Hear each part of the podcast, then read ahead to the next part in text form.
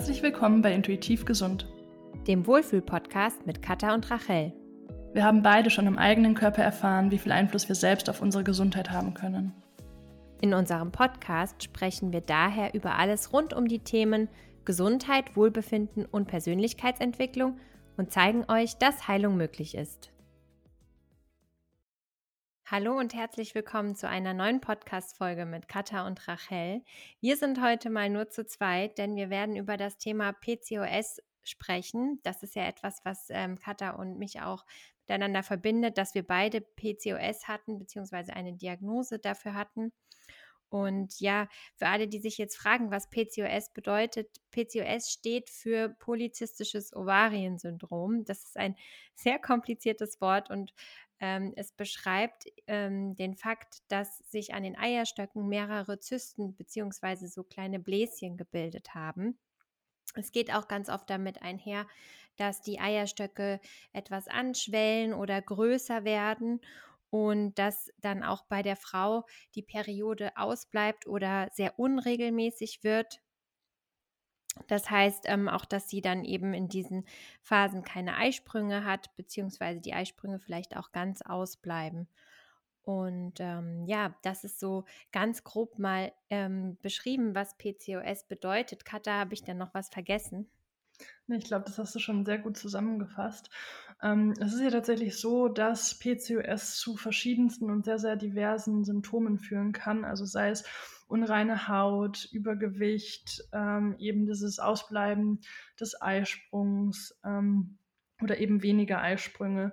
Und das kommt einfach daher, dass es auch verschiedene Arten von PCOS gibt. Das ähm, ist, denke ich, nochmal wichtig zu betonen.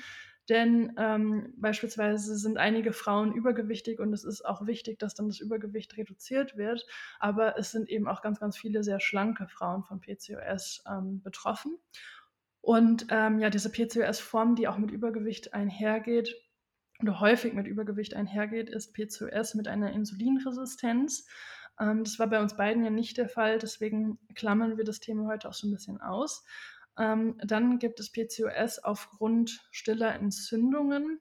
Und diese stillen Entzündungen können eben auch Auswirkungen auf ähm, den Hormonhaushalt haben. Dann gibt es Nebenniereninduziertes PCOS. Das ist eben auch häufig bei Frauen der Fall, wenn extremer Stress vorliegt, sei es äh, familiär oder auf der Arbeit, ein Leistungsdruck, der ja auch wieder eine sehr männliche Energie hervorruft. Aber ich glaube, auf das Thema Energien gehen wir auch nachher nochmal ein. Ähm, und ähm, eben auch bei einem extremen und exzessiven Sport ähm, passiert. Das war eben bei mir der Fall. Ich habe ja zu dem Zeitpunkt ähm, sehr, sehr exzessiv High-Intensity-Training gemacht, also den Körper wirklich in so einen Notstand bewusst gebracht, ähm, ja, teilweise aus sehr, sehr fehlender Selbstliebe. Aber auch da gehen wir, glaube ich, später nochmal drauf ein.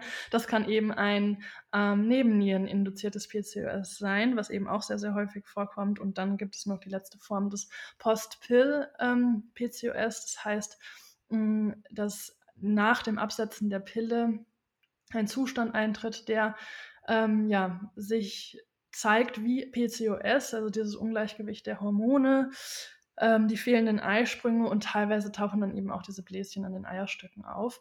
Mm, das ist ein vorübergehender ähm, Status, das heißt, man spricht nicht von einem richtigen PCOS, sondern einem vorübergehenden.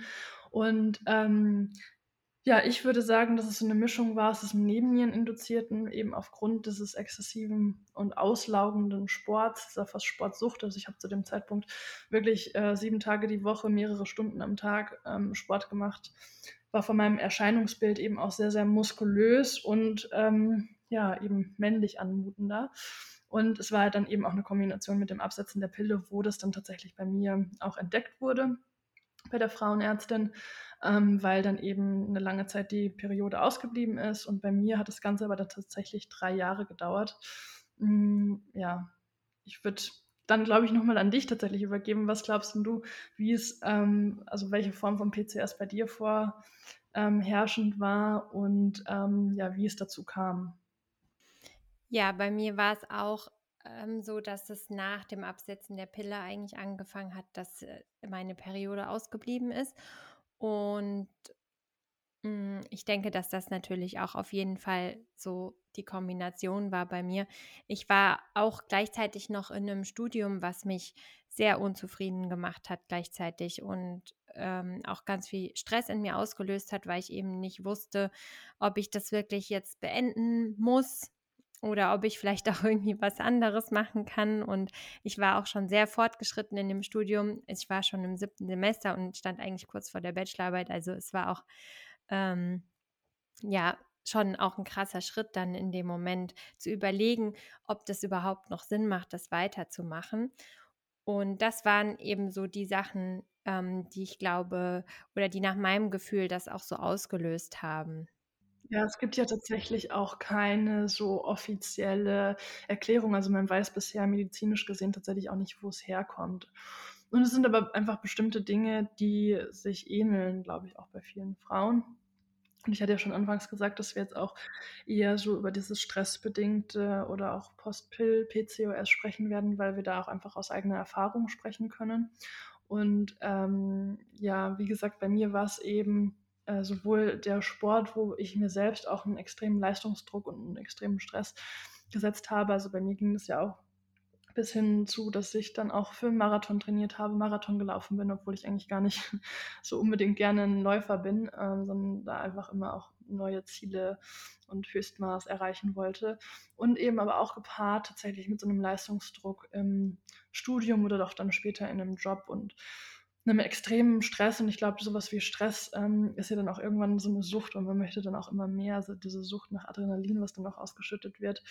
Und ähm, ja, all das führt eben zu einer Verschiebung, weil wir ja auch schauen müssen, dass ähm, wir als Frauen von unserer Natur her eigentlich nicht so die Jäger sind, die jetzt das Essen gejagt haben oder die äh, das Haus äh, beschützt haben, so rein evolutionär. Und ähm, man sich halt einfach durch diesen extremen Leistungsdruck, der auch äh, ja immer mehr für Frauen herrscht, mh, mm, ja, das so von seiner Natur gelöst hat. Und das glaube ich auch ein riesen ähm, Thema ist, was glaube ich auch unterschätzt wird, dass man ja also diese weibliche Energie der Hingabe und ähm, des Hütens, also nicht, dass jetzt keine Frauen Karriere machen sollten, das jetzt nicht, aber ähm, einfach diese weibliche Energie, die nicht mehr so vorherrschend ist und die auch einfach nicht so anerkannt wird, glaube ich, auch häufig in unserer Gesellschaft noch. Ja, total. Und ich denke auch, also was bei mir auch ein großer Faktor war, war einfach so dieses Übergehen meiner wirklichen Bedürfnisse. Ein großer Punkt. Ich habe zum Beispiel auch im Studium immer viel äh, mit Party gemacht oder auch Alkohol getrunken und so. Also jetzt nicht ähm, alkoholikermäßig und doch eben am Wochenende immer. Und ich weiß einfach, dass ich zunehmend fertiger danach war, wenn ich eben solche Abende hatte, wo wir lange wach waren und Alkohol getrunken haben und noch geraucht haben und so. Und es war, es war zunehmend so, dass es mir danach wirklich immer schlechter ging auch und dass ich es auch nicht mehr so einfach wegstecken konnte. Und das war auch etwas, was für mich, glaube ich, dann zu diesem Zeitpunkt ganz, ganz wichtig war, da wirklich auch nochmal in die Reflexion zu gehen und zu gucken, was sind eigentlich meine Bedürfnisse und warum mache ich das überhaupt zum Beispiel auch. Ähm, ja, und ich wollte auch noch mal ganz kurz auf meine Symptome eingehen, beziehungsweise dich auch nach deinen Fragen, ähm, weil ich das auch immer sehr spannend finde. Ich hatte zum Beispiel eben auch so ganz viele kleine von diesen Bläschen an meinen Eierstöcken und auch ähm, vor allem der rechte Eierstock war bei mir doppelt so groß, als er eigentlich sein sollte. Und ich hatte dann auch sechs oder sieben Monate meine Tage nicht und danach auch noch sehr lange, sehr unregelmäßig. Und was auch noch bei mir hinzukam, was mich auch sehr belastet hat, war so ein schlechtes Hautbild. Was waren bei dir so die Sachen, woran man das so erkennen konnte, also so Indikatoren? Ja, ich bin eben damals ähm, zur Frauenärztin gegangen, als auch mehrere Monate schon meine Periode ausgeblieben ist. Ich hatte mich eigentlich schon vorher informiert und auch damit gerechnet, dass das jetzt irgendwie so ein, zwei, drei, vier Monate dauern kann. Und dann bin ich langsam nervös geworden und beim Frauenarzt wurde dann eben auch festgestellt, dass ich diese Bläschen am Eierstock habe. Ähm, und ähm, kannst du ja auch gleich nochmal sagen, wie das bei dir dann beim Frauenarzt war. Also bei mir wurde dann direkt Angst gemacht und ähm, gesagt, dass ähm, ich mich jetzt eigentlich schon darauf einstellen könnte, dass es mal schwierig wird, schwanger zu werden, was ja auch einfach ähm, ja, total unverhältnismäßig und unverantwortlich ist. Und ich weiß auch einfach aus vielen Gesprächen, dass das bei vielen Frauen tatsächlich auch bis heute noch stattfindet. Und an dieser Stelle kann man euch auch nur sagen, ähm, PCOS ist heilbar und ähm, können auch ganz, ganz viele Frauen hinter sich lassen und dann auch schwanger werden. Aber dazu später nochmal. Also ich hatte diese Bläschen. Bei mir war es tatsächlich so, dass das weil ich auch noch ganz, ganz lange von meinen Bedürfnissen weggelebt habe, ähm, drei Jahre gedauert hat, bis ich meine Periode zurückbekommen habe. Das kann ich auch gleich nochmal erzählen, wie es dann dazu kam. Das würde mich auch bei dir interessieren, ähm, wie dann so dieser Moment war, ähm, als dann eben die Periode oder der Eisprung zurückgekehrt ist. Und ähm, ähm, eben eine Insulinresistenz hatte ich nicht, aber eben auch sehr unreine Haut. Ich war zu diesem Zeitpunkt ähm, im Gegenteil sehr, sehr schlank, fast abgemagert und sehr, sehr muskulös. Also ich hatte auch keine ähm, verstärkte Behaarung, das nicht, aber mein Körper war natürlich ähm, jetzt immer weiter weg von jetzt einem weiblichen Körper, sondern eben sehr, sehr ähm, durchtrainiert einfach. Und das waren eigentlich so die Symptome. Wie war es bei dir ähm, so? Also wie wurde dir das äh, beim Frauenarzt übermittelt, diese Diagnose? Ja, das war ganz ähnlich. Auch so, dass ich ähm, echt einen ganz schönen Schrecken bekommen habe, weil mir wurde auch gesagt, ähm, dass ich eben hm, sehr wahrscheinlich ab jetzt für immer verschiedene Medikamente nehmen müsste und dass es auch sehr schwer werden würde, für mich schwanger zu werden. Und dann mir auch erklärt wurde, dass wenn ich mal schwanger werden würde, dann ähm, gäbe es natürlich verschiedene Hormontherapien, die da helfen könnten, beziehungsweise man könnte auch chirurgisch dann eben diese Bläschen aufstechen und ähm, dann wäre es auch wieder möglich, schwanger zu werden.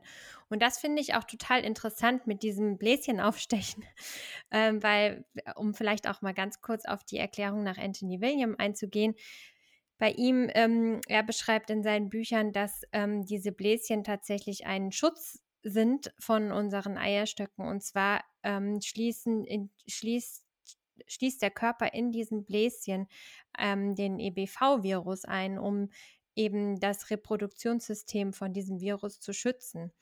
Und deshalb finde ich auch den Gedanken daran, die aufzustechen, irgendwie total absurd. Ich weiß nicht, wie, ähm, wie war für dich die Erklärung nach Anthony William? Ja, auch tatsächlich sehr, sehr einleuchtend. Mir wurde tatsächlich auch damals nicht vorgeschlagen, sie aufzustechen. Ich glaube, da kommt es dann auch noch mal immer ein bisschen drauf an, an welchen Frauenarzt oder Ärztin man tatsächlich gelangt. Was mir tatsächlich empfohlen wurde, war, ähm, wie auch sehr, sehr vielen Frauen, einfach wieder die Pille zu nehmen, denn dann äh, würde man ja eine monatliche Blutung haben, was natürlich einfach nichts hilft, sondern die ganze Situation einfach nur verschlimmert. Ähm, ja, wie bist du dann vorgegangen nach der Diagnose? Ja, ich habe ähm, nicht auf den Rat meiner Frauenärztin gehört und ähm, sehr wohl dann gegoogelt im Internet, weil sie meinte dann zu mir, ich solle nicht googeln, weil da würde man ganz schreckliche Dinge lesen und ich fand eigentlich ihre Sachen, die sie gesagt hatte, schon schlimm genug. Und äh, was ich dann jedoch gefunden habe, waren ähm, also auch so vor allem in Bezug auf Ernährung sehr ähm, einleuchtende Sachen, die mir dann gut geholfen haben. Ich habe dann, also ich hatte mich ja zu dem Zeitpunkt eh schon vegan ernährt und dann habe ich irgendwie auch intuitiv einfach gemerkt, jetzt ist der Punkt, um aufzuhören, Alkohol zu trinken und zu rauchen, also auch komplett gar kein Alkohol mehr zu trinken. Und jetzt ist auch der Punkt gekommen, um mir zu überlegen, äh, wo ich mehr auf meine Bedürfnisse hören kann, wo ich mehr, mh, hm, ja, rausfinden kann, was ich wirklich machen möchte oder was mich auch glücklich macht. Und das äh, war dann natürlich auch, da war dann auch das ähm, Thema Studium sehr präsent. Und ich bin dann auch ähm, da auf das Thema nochmal mit ähm, rein, also in dieses Thema reingegangen und habe mir dann da auch eine Begleitung gesucht, was mir sehr geholfen hat. Einfach auch aus dem Grund, weil es schon auch, denke ich, sehr, sehr viel Mut kostet, wirklich zu sagen, nee, ich möchte die Medikamente eben nicht nehmen und ich möchte dem keinen Glauben schenken, sondern ich will meinen eigenen Weg da finden und ich glaube daran, dass äh, für meinen Körper es möglich ist, sich davon zu erholen oder, oder es selber auch vielleicht hinzubekommen. Und da hat mir so eine Unterstützung einfach unheimlich geholfen, auch dieses Vertrauen wieder in meinen Körper zu bekommen und da auch die, den Mut zu haben, diesen Weg zu gehen, den auch viele nicht verstehen oder auch nicht verstehen konnten, ganz klar. Und in der Ernährung habe ich dann auch so Sachen gemacht, dass ich nochmal mehr auf Gluten geachtet habe und auch raffinierten Zucker äh, stark reduziert habe. Anthony William habe ich tatsächlich leider erst ein Jahr später gefunden, nach der Diagnose. Wie war es bei dir? Ja, bei mir war das ja tatsächlich auch so. Und ähm, das vereint uns ja auch so ein bisschen das und auch ähm, damit die Botschaft, dass man nicht alles zwingend nur mit Anthony William lösen kann und muss. Ähm, bei mir war es auch so, dass meine Periode und ich das Thema PCOS schon abschließen konnte, bevor ich tatsächlich auf Anthony William gestoßen bin. Ähm, ja, dadurch, dass das Ganze bei mir ja ein bisschen länger gedauert hat, bis meine Periode oder mein Eisprung zurückkam, ähm, habe ich tatsächlich vieles ausprobiert. Also ich bin dann auch von äh, Heilpraktiker zu Heilpraktiker gelaufen, habe TCM ausprobiert, verschiedenste Themen, aber ich war zu dem Zeitpunkt einfach noch auch noch nicht bereit zu sagen, ich richte mein Leben jetzt nach meinen Bedürfnissen aus, was, glaube ich, ein riesen, riesen Schritt ist, einfach um wieder in seine Weiblichkeit und die weibliche Energie zu kommen und damit auch einen regelmäßigen Eisprung zu haben sondern bei mir war der Wunsch dann einfach noch viele Jahre so groß, einfach weiterhin so auszusehen oder auch der Zwang so auszusehen und damit einfach auch diesen Lifestyle ähm, weiterzumachen. Ähm, ich war zu dem Zeitpunkt tatsächlich vegetarisch, also ich habe noch Milchprodukte gegessen, was auch so ein Trugschluss ist, denn ähm, tatsächlich zeigt sich, dass viele Erkrankungen mit einer vegetarischen Ernährung einhergehen, weil einfach die Menschen dann mehr Milchprodukte essen und Milchprodukte einfach ja, wie wir jetzt wissen, negativen Einfluss auf unsere Gesundheit haben gerade wenn man einfach zu viel davon isst. Und ähm, für mich war dann der Zeitpunkt, als ich ähm, dann irgendwann, ich weiß gar nicht, was dann so der Auslöser war, aber irgendwann ist halt das Fass übergelaufen und ich habe gesagt, nee, jetzt muss ich irgendwie was ändern. Ähm, ich, ich möchte das irgendwie alles, diese Erkrankungen hinter mir lassen und ich habe dann ähm, schon vermutet, dass es eigentlich so mit meinem Lebensstil und dem Stress, in dem ich gelebt habe, permanent zusammenhängt. Und ich habe mir dann eine Auszeit genommen und bin zwei Monate nach Indien gegangen, ganz klischeehaft, und habe dort eine Panchakrama-Kur gemacht. Und ähm, ja, was vielleicht tatsächlich ein Auslöser war, wo ich jetzt gerade drüber spreche, ist meine Yogalehrerausbildung, zu der ich ähm, gekommen bin und dort natürlich ähm, neben diesem körperlichen Yoga praktizieren auch ähm, den Weg zu mir selbst eigentlich angetreten bin, was ich gar nicht vorher irgendwie so vorhatte. Und dadurch bin ich eben auf das Thema Ayurveda gekommen und dann bin ich die ähm, zwei Monate nach Indien, habe ähm, einen Monat davon die ähm, Panchakrama-Kur, also die klassische ähm, ayurvedische Kur gemacht. Und ähm, tatsächlich, als ich dann zurück nach Deutschland gekommen bin, ähm, kam auch meine Periode zurück. Was aber, glaube ich, weniger mit der Panchakrama-Kur an sich, die natürlich sehr, sehr wohltuend einfach ist und entgiftend auch ähm, zusammenhängt, sondern mehr mit dem Fakt, dass ich mich tatsächlich rausgenommen habe aus meinem, aus meinem Strudel des Stresses und ähm, ja, in diesen zwei Monaten in Indien, Indien und auch eben natürlich vorbereitend in der Yogalehrerausbildung schon näher zu meinen Bedürfnissen gekommen bin, wie du es auch gesagt hast. Ähm, ich habe nie geraucht und auch zu dem Zeitpunkt sportbedingt schon keinen Alkohol getrunken, aber eben ähm, ja, einfach sehr gegen meine Bedürfnisse, auch mich teilweise mit den falschen Menschen umgeben, ähm, was mich auch gestresst hat, weil man dann ja auch irgendwie so das Streben hat, dazu zu gehören und sich dann einfach gegen seine Natur teilweise verhält. Ich glaube, das ähm, Problem haben viele Frauen auch, dieses Anpassungsdenken oder Streben. Und ähm, ja, so ist es einfach Schritt um Schritt. Ähm, es war auch nicht so ein Punkt einfach, sondern es ist einfach, glaube ich, Schritt für Schritt ähm, dazu gekommen, dass man einfach mehr in seinen Bedürfnissen und in seiner eigenen Natur, und das spielt ja im Ayurveda, um jetzt noch einen letzten Satz zu sagen, tatsächlich eine große Rolle, hm, dass man schaut, wer bin ich als Individuum, jeder ist anders, was ist meine Konstitution ähm, und wie kann ich eigentlich meine individuelle Konstitution in Balance bringen und was muss ich, da, ich individuell dafür tun. Und das bedeutet eben auch zu, anzuerkennen, dass man einfach anders tickt, auch vielleicht als andere. Genau. Wie war es denn bei dir, als du dann tatsächlich deinen Eisprung zurückbekommen hast? Wann war das? Wie hat sich das angefühlt? Ja, das war ähm, natürlich schon total crazy. Jedoch war es bei mir dann auch so, dass es noch sehr lange gedauert hat, bis meine Tage wieder wirklich regelmäßig gekommen sind. Ich glaube, das hat nochmal auch dann so drei Jahre insgesamt gedauert, dass ich wirklich auch sagen konnte, jetzt habe ich einen ganz regelmäßigen, natürlichen Zyklus. Es war im, in den ersten zwei Jahren auf jeden Fall noch lange so, dass es auch immer mal wieder zwei, drei Monate ausgeblieben ist und ja, es einfach seine Zeit gebraucht hat, um dass es sich wieder einpendelt. Und auch meine Haut, das also war auch zum Beispiel ein Thema, das mich so am längsten noch begleitet hat oder auch ich immer noch merke, dass mh, hm, über meine Haut eben ganz viel aus, also ganz viel passiert einfach und ich da einfach immer wieder merke, ja, das ist so eine kleine Schwachstelle meines Körpers. Und da merke ich einfach ganz schnell immer, wenn ich irgendwie Stress habe oder so. Ja, und da, also ich fand auch das ganz, ganz spannend mit der Zeit zu so zu sehen, je mehr ich mich wirklich mit meinen Bedürfnissen verbunden habe und auch je mehr ich so in meine eigene Wahrheit gekommen bin, auch mit allem drumherum, auch so mit eben, was für Beziehungen pflege ich oder auch was für, eine, was für eine Arbeit gehe ich nach oder auch wie gehe ich äh, überhaupt mit meinen Bedürfnissen auch im Alltag um, wie stehe ich für meine Bedürfnisse im Alltag ein, auch gegenüber anderen Menschen. Je mehr ich mich damit ähm, beschäftigt habe oder je mehr ich da auch so in, zu meiner Wahrheit gekommen bin, desto mehr desto regelmäßiger ist auch mein Zyklus wieder geworden und auch desto schmerzfreier. Ich hatte dann zum Beispiel wirklich so zwei Jahre noch nach den nach der Diagnose immer auch noch wirklich so sehr starke Schmerzen während meiner Tage und sie waren dann auch wirklich total unangenehm eine Zeit lang und eben je mehr ich da auch so in diese Bedürfnisse reingegangen bin, desto besser ist das zum Beispiel auch geworden und das ähm, fand ich auch total magisch, wie sich das immer wieder weiter noch verbessert hat.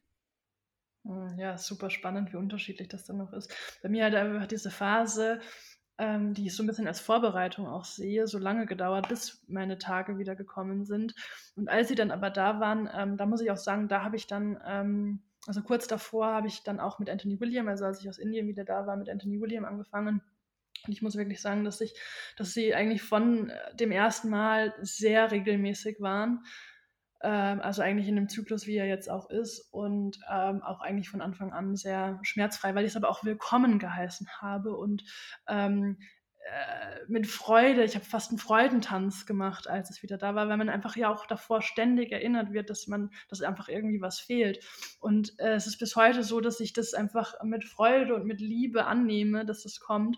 Und ich glaube, da wurden wir auch einfach zum Teil, es geht wahrscheinlich nicht allen so, aber falsch sozialisiert, weil man hat das so ja auch teilweise dann mit der Pille weggeschoben und hat sich gefreut, wenn ich die Pille durchnehme, dann kommt das nicht. Und das als was Schlechtes angesehen irgendwie. Und das manifestiert sich einfach im Körper. Und so fand ich war es einfach wichtig auch dann das einfach mit Freude und mit Liebe und mit Anerkennung für den eigenen Körper ähm, ja willkommen zu heißen, als es dann wieder ähm, kam. Und damit einher natürlich auch ähm, ja darauf zu achten, dass man einfach äh, große Teile seines Lebens auch oder dann vor allem diese Zeit in der weiblichen Energie ausrichtet. Da haben wir ja auch schon mal einen Podcast zugemacht, tatsächlich über männliche und weibliche Energie, ähm, die ja auch einfach eine große Rolle spielen. Ähm, wie integrierst du das in deinem Leben? Ja, ähm, ganz kurz wollte ich noch eine Sache ergänzen, weil ich finde das auch so spannend, was du gerade gesagt hast, ähm, dass du sie so willkommen geheißen hast und dass wir äh, lange Zeit, vor allem früher, ganz oft Frauen ähm, oder Mädchen auch in der Schule schon, ist es irgendwie, also bei mir war das auch so im Freundeskreis, oh, ich nehme meine Pille durch, dann kriege ich meine Tage nicht, das ist total super praktisch und so. Und ähm, dann geht es ja auch ganz lange darum, bloß nicht schwanger zu werden. Also das ist ja auch so ungefähr das Schlimmste, was wir uns so, also was, das war zumindest bei uns auch in der Schule so, was es so gab, wenn man dann irgendwie schwanger geworden ist, schon ganz früh. Und da, glaube ich, haben dann auch junge Frauen vielleicht auch sehr viel Angst davor und signalisieren eben auch dem Körper immer wieder, jetzt auf gar keinen Fall bloß nicht schwanger werden. Und dann kommt irgendwann so dieser, dieser Punkt, wo wir darüber nachdenken oder denken, ah, jetzt vielleicht demnächst oder bald. Und dann ist es einfach wie so, okay, und jetzt legen wir so einen Knopf um und der Körper soll dann einfach so in jetzt plötzlich eine komplett andere Richtung verfolgen. Und, und dann ja, ähm, sorry, äh, dass ich unterbreche, aber dann ja sofort auch in eine Angst, so, die ja auch dann in der Gesellschaft schon wieder verbreitet wird. So, jetzt, ich lege jetzt den Knopf um, jetzt möchte ich schwanger werden, jetzt aber auch sofort. Und wenn es nicht im ersten Monat passiert, dann bin ich eigentlich gleich schon in der Angst, dass ich nicht schwanger werden kann. Also das löst sich ja gleich ab und das ist halt auch wieder kontraproduktiv einfach für die ganze Sache. Aber ich wollte dich gar nicht unterbrechen.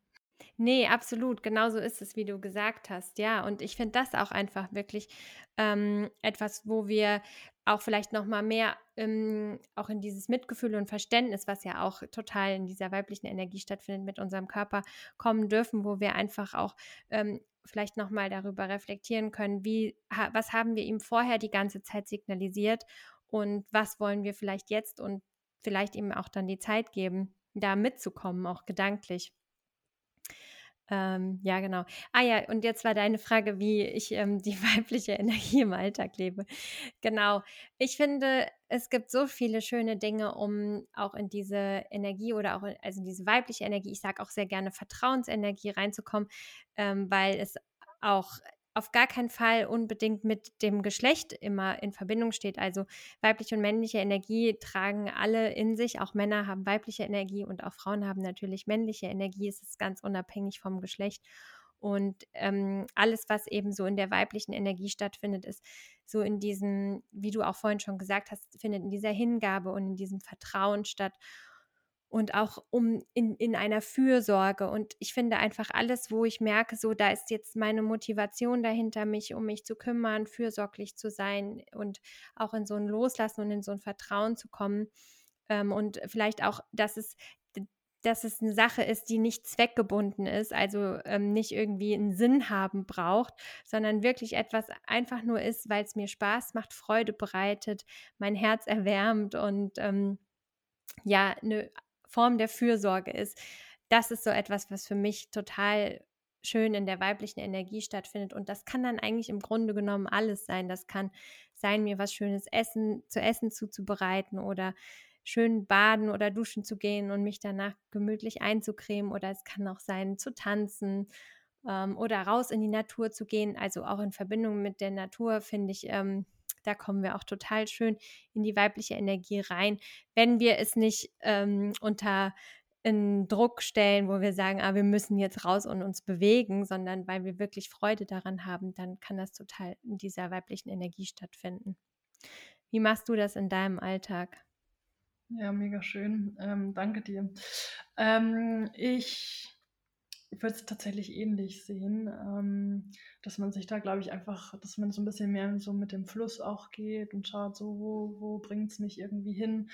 Und ähm, was mir persönlich tatsächlich auch geholfen hat, waren eigentlich zwei Dinge. Zum einen tatsächlich schon die Arbeit auch mit dem Körper, sich mit dem Körper verbinden. Bei mir ist es eben das Yoga und beim Yoga eben auch wieder nicht irgendwelchen starren ähm, vorgegebenen perfektionistischen Flows zu folgen, was ja auch da wieder eine große Gefahr ist, dass man jetzt sagt, so, ich muss jetzt auf einen Spagat hinarbeiten oder ich muss den Handstand können oder so. Das ist, glaube ich, auch wieder kontraproduktiv, sondern bei mir sieht eben Yoga auch so aus, dass es dann auch so sehr intuitive Auswüchse haben kann und in ähm, intuitiven Bewegungen fast einem Tanz ähm, enden kann. Und das hilft mir einfach auch irgendwie ein bisschen besser mit meinem Körper verbunden zu sein. Das zum einen.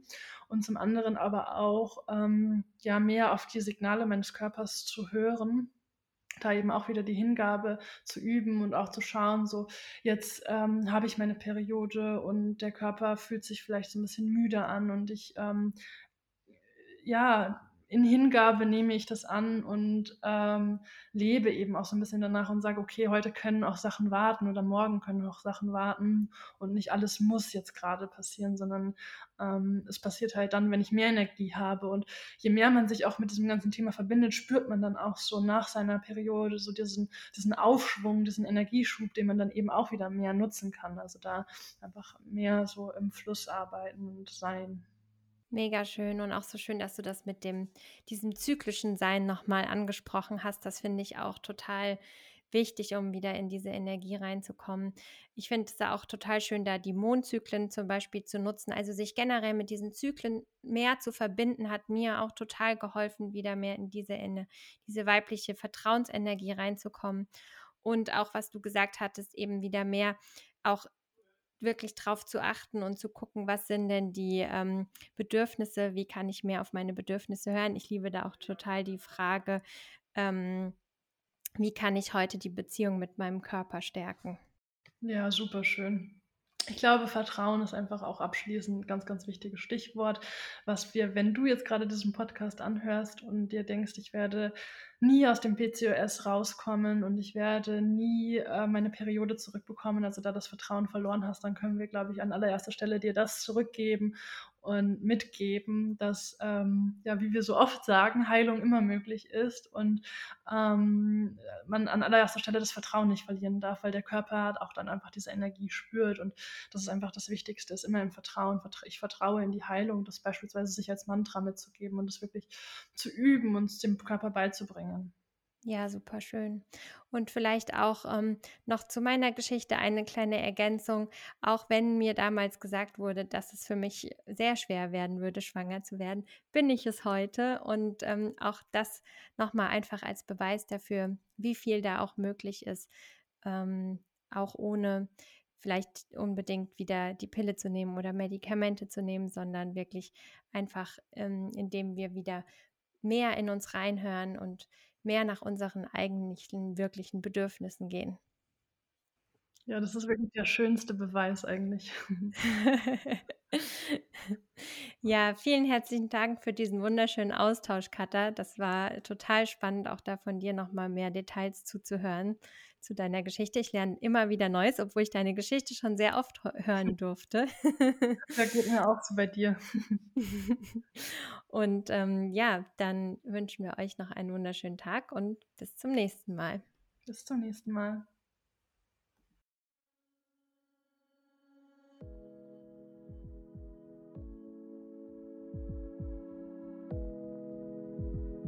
Das war der Podcast Intuitiv Gesund mit Katha und Rachel.